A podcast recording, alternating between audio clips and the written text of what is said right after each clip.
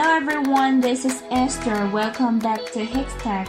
大家好，我是 Esther 老师，欢迎大家来到海学科技。我们中国呢是礼仪之邦，去朋友家呢一定不能空着手，总得带点什么。这个时候呢，朋友总会说：“哎呀，别太客气了，你也太客气了，您太客气了。”千万不要说 “You are so welcome”，因为 “You are so welcome” 和 “You are welcome” 其实是一个意思哈，都表示别客气，只不过加了一个 “so”，语气稍微强烈一点。那么，如果表示你太客气了，老外都是怎么说呢？我们一起来看一下吧。You shouldn't have. You shouldn't have. 表面看起来可能会理解成你不应该有，但是其实把它写完呢，就是 You shouldn't have to. You shouldn't have to. 你不用怎么样？常用在别人送礼物或者说为你做一件事情的时候表示客气，翻译成您太客气了。You shouldn't have. You shouldn't have. It's for me. Oh, you shouldn't have. 这是给我的吗？您太客气了。It's for me.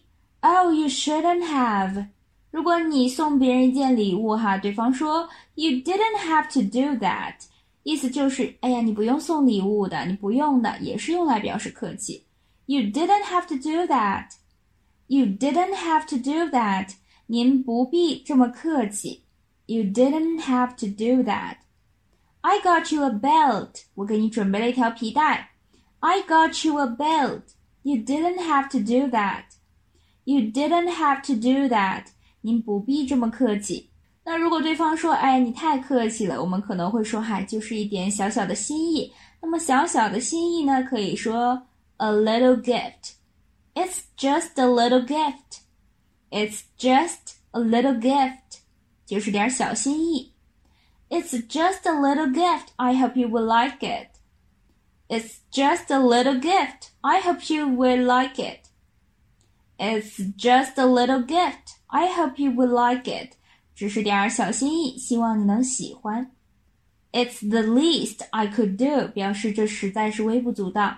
Least 表示最小、最少。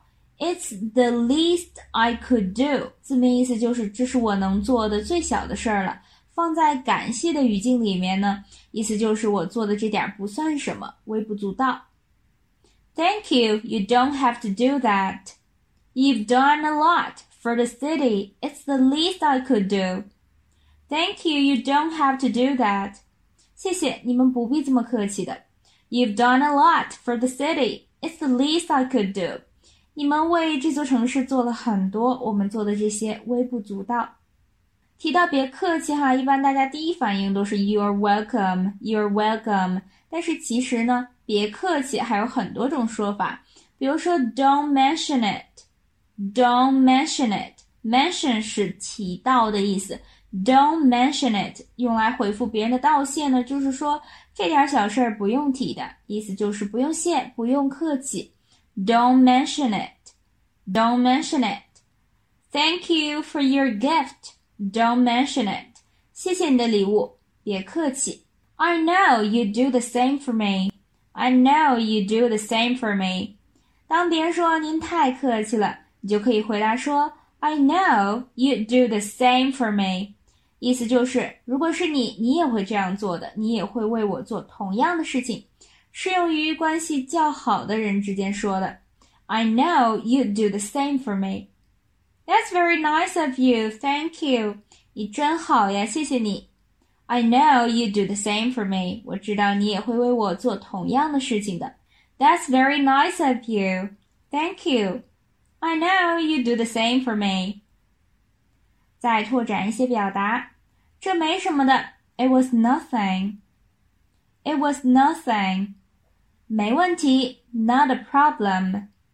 Not a problem. 别客气，Not at all.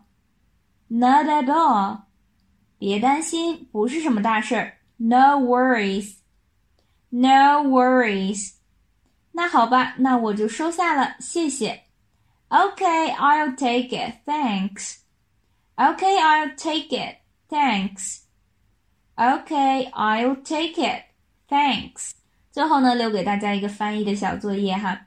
It's exactly what I want. You shouldn't have. It's exactly what I want. You shouldn't have. It's exactly what I want.